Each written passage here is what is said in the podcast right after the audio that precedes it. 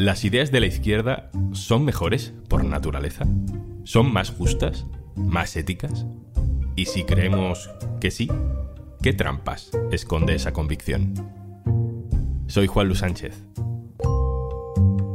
Hoy en un tema al día, la superioridad moral de la izquierda.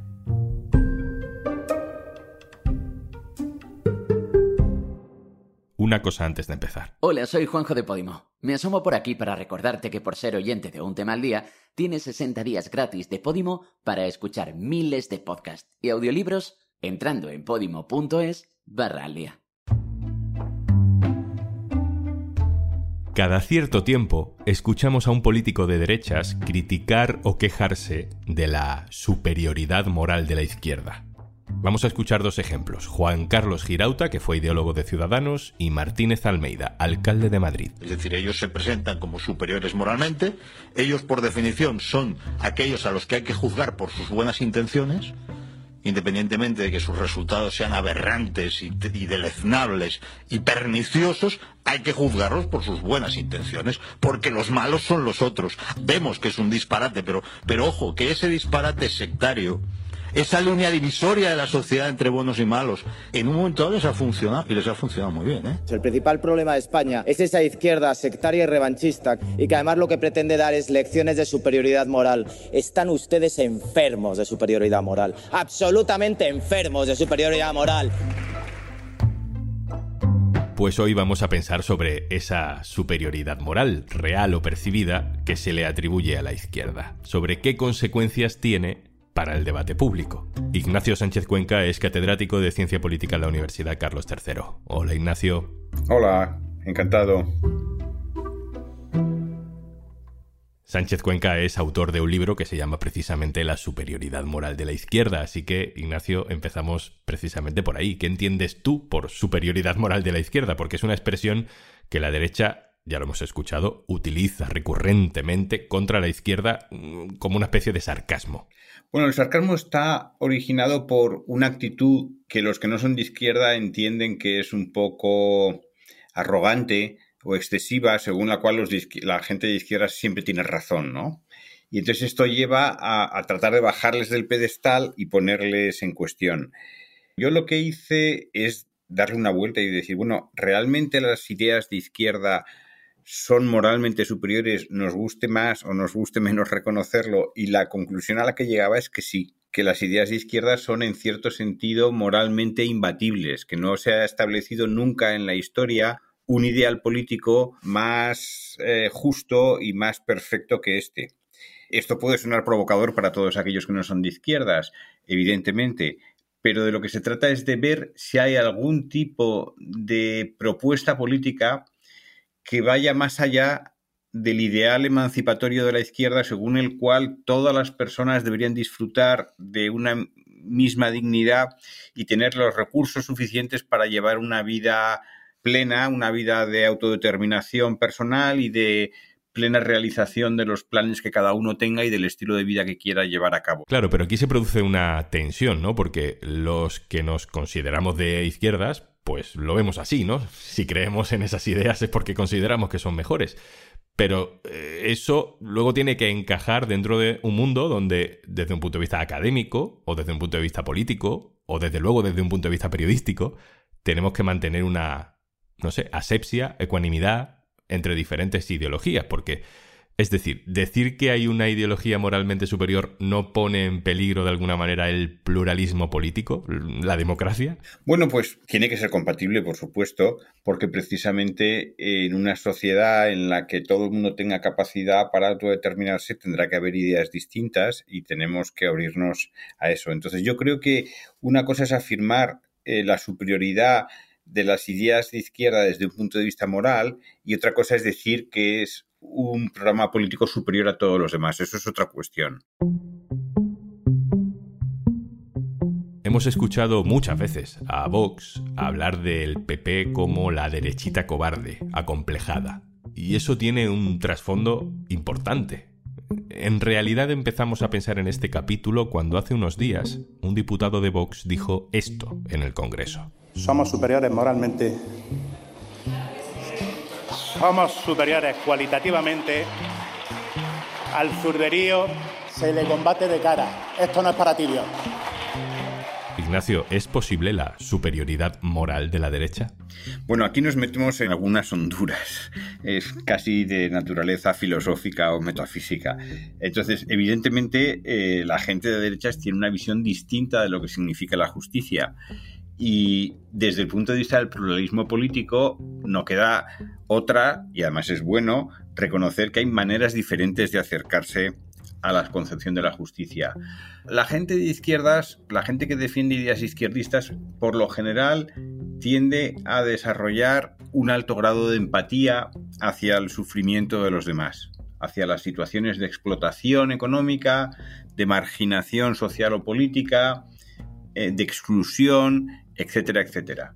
Ese yo creo que es como el mecanismo psicológico dominante entre la gente de izquierdas. Y la gente de derechas tiene una psicología ligeramente distinta que le hace apreciar más el orden, la estabilidad, la tradición, la previsibilidad. Y eso inevitablemente lleva a que den menos importancia a estas cuestiones relacionadas con la empatía social a las que me acabo de referir hace un momento. Entonces, ellos desarrollan un tipo de teoría de la justicia que es distinta. Creo que hay buenas razones para argumentar que la primera es superior a la segunda. Al principio del capítulo escuchamos a Juan Carlos Girauta decir que la izquierda se protege mm, con estas ideas bien intencionadas para defenderse de su propia incapacidad para aplicarlas. Es decir, que ante una misma mala gestión se tiende a perdonar más a la izquierda porque, como tiene buenas intenciones, pues al final el resultado es lo de menos. A mí, como ejemplo de esto, pues se me viene la gestión de las fronteras, donde la izquierda no ha sido capaz de ofrecer mucho margen de mejora moral con respecto a la derecha. Sí, esta es una observación, digamos, creo que probablemente sea la única observación con la que yo pueda estar de acuerdo con el señor Girauta. Entonces, es típico de la especie de borrachera que produce la superioridad moral de tus ideas que descuides los detalles prácticos o que no te preocupe demasiado si las recetas que pones en funcionamiento al principio no funcionan bien. Ya se hará, ya se superará eso. Esto mismo es lo que lleva a la derecha a tener una especie de sensación de superioridad intelectual, en el sentido de que ellos tratan de afinar mejor en los mecanismos prácticos para conseguir sus objetivos y consideran que tienen mejores políticas públicas o que son más eficaces o que son mejores gestores que las izquierdas. Hablamos todo el rato de superioridad moral, y moral es una palabra con mucho peso, casi religioso, monacal, de clausura, de disciplina, ¿no? Esa superioridad moral es casi una cárcel, se le pide al político de izquierdas o incluso al votante de izquierdas que guarde votos de pobreza, de pureza. Y bueno, la derecha pues va un poco más suelta por la vida. Sí, eso es muy interesante. Eso es muy interesante. A veces no hace falta que la derecha se lo exija a la izquierda. Es decir, en la medida en que la izquierda reclama una cierta superioridad moral de sus ideas, la derecha siempre contesta, bueno, pues tú tienes que ser coherente entonces con dichos ideales y comportarte según tu doctrina establece, ¿no? Pero no hace falta ni que lo pida la derecha. Dentro de la izquierda ha habido corrientes muy puritanas, de unas exigencias de entrega personal tremendas. Eh, yo creo que el caso más claro quizás sea el de los anarquistas desde finales del siglo XIX, ¿no? que eh, arrostraron unas vidas durísimas y fueron extremadamente coherentes con sus propios ideales y en algunas ocasiones incluso parecían santos católicos secularizados, en el que no descartan ellos mismos la comparación, por ejemplo, con el sacrificio personal de Jesucristo. Entonces, hay en las izquierdas una tentación puritana, que no es parte esencial de la ideología y por eso a mí siempre me ha parecido ridículo cuando luego se ve que las personas de izquierda son de carne y hueso y disfrutan de los mismos placeres que el resto de la humanidad. Y entonces cuando lo hacen y se les descubre, pues se les fustiga por ello, ¿no? Yo me acuerdo cuando salió el escándalo de las tarjetas Black, hice un análisis de si el gasto en las tarjetas era diferente según ideología. Y efectivamente salían diferencias, según la ideología de los consejeros de Caja Madrid, y salían diferencias muy divertidas. Por ejemplo, los consejeros que procedían de la derecha se gastaban el dinero que el que disponían con las tarjetas Black, sobre todo en joyas y en flores. Mientras que las izquierdas, a la izquierda del PSOE, es lo que entonces era Izquierda Unida, se lo gastaba sobre todo en restaurantes y en discotecas. Y la izquierda socialdemócrata se lo gastaba fundamentalmente en productos culturales, en música, libros, etc. Entonces, esto mostraba, aunque fuera de forma muy, ya digo, muy anecdótica, pero mostraba cómo la ideología luego se infiltra en las decisiones vitales hasta llegar a decisiones muy pequeñas, ¿no? muy intrascendentes, pero evidentemente hay una infiltración, una sedimentación de las ideas políticas luego en las decisiones cotidianas de las personas.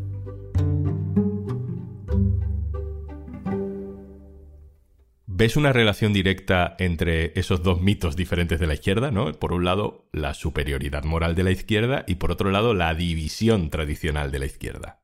Sí, sí, efectivamente, sí. Las derechas suelen tener menos dificultades para unirse y tienen como unos objetivos muy claros de acceso, vamos, o de ganancia de poder, ¿no? En las izquierdas es más fácil observar comportamientos que desde fuera parecen suicidas, decir, parecen comportamientos perdedores, ¿no? Y es esta tendencia a la división constante, que cuanto más izquierdista es el grupo, más lo sufre. ¿Por qué se produce esto? Pues justamente porque si tú tienes la conciencia de que tu manera de entender la izquierda es la mejor y es decisivo para el futuro de la humanidad, tú no puedes consentir que los demás estén equivocados. Y si no consientes que los demás están equivocados, no te queda más remedio que romper con ellos y fundar tu propia línea de acción o tu propia línea de, de actuación política. Entonces, precisamente esta conciencia íntima de tener la razón de tu parte, de tener la moral de tu parte, es lo que te lleva a transigir menos con tus compañeros de lucha cuando hay algún tipo de desacuerdo. Y eso es algo que ha pesado enormemente en la historia de las izquierdas desde hace ya casi dos siglos.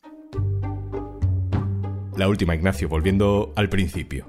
Si yo creo que la colaboración es mejor que la competición, que la solidaridad es mejor que el éxito, que el feminismo es bueno, que el racismo es malo, que los servicios públicos son más morales, más éticos, superiores moralmente a la dinámica capitalista, ¿tengo un problema, eh, doctor Sánchez Cuenca?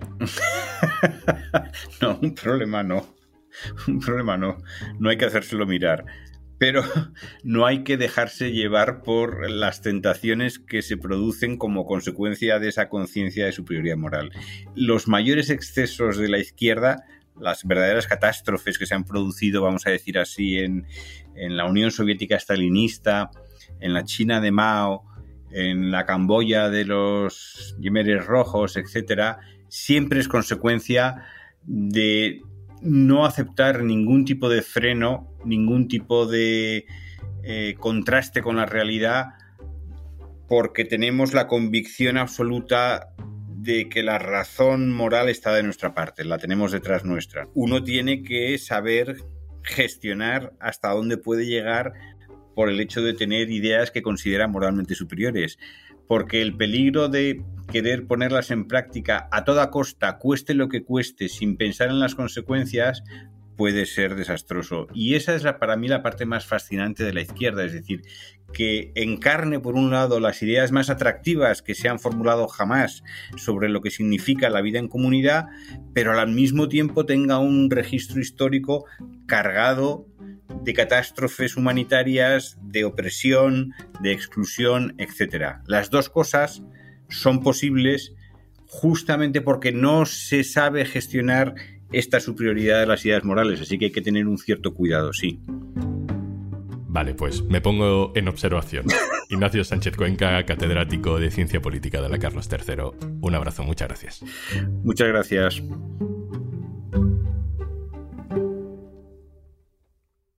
Y antes de marcharnos, Descárgate Podimo y disfruta de todos nuestros podcasts y audiolibros durante 60 días gratis. Entra en podimo.es barra al día, descárgala en tu móvil y comienza tus 60 días gratis. Esto es un tema al día, el podcast del diario.es. Si te gusta lo que hacemos, necesitamos tu apoyo. Hazte socio en el diario.es barra socio. Este podcast lo producen Carmen Ibáñez, Marcos García Santonja e Izaskun Pérez. El montaje es de Pedro Nogales. Yo soy Juan Luis Sánchez. El viernes, otro tema.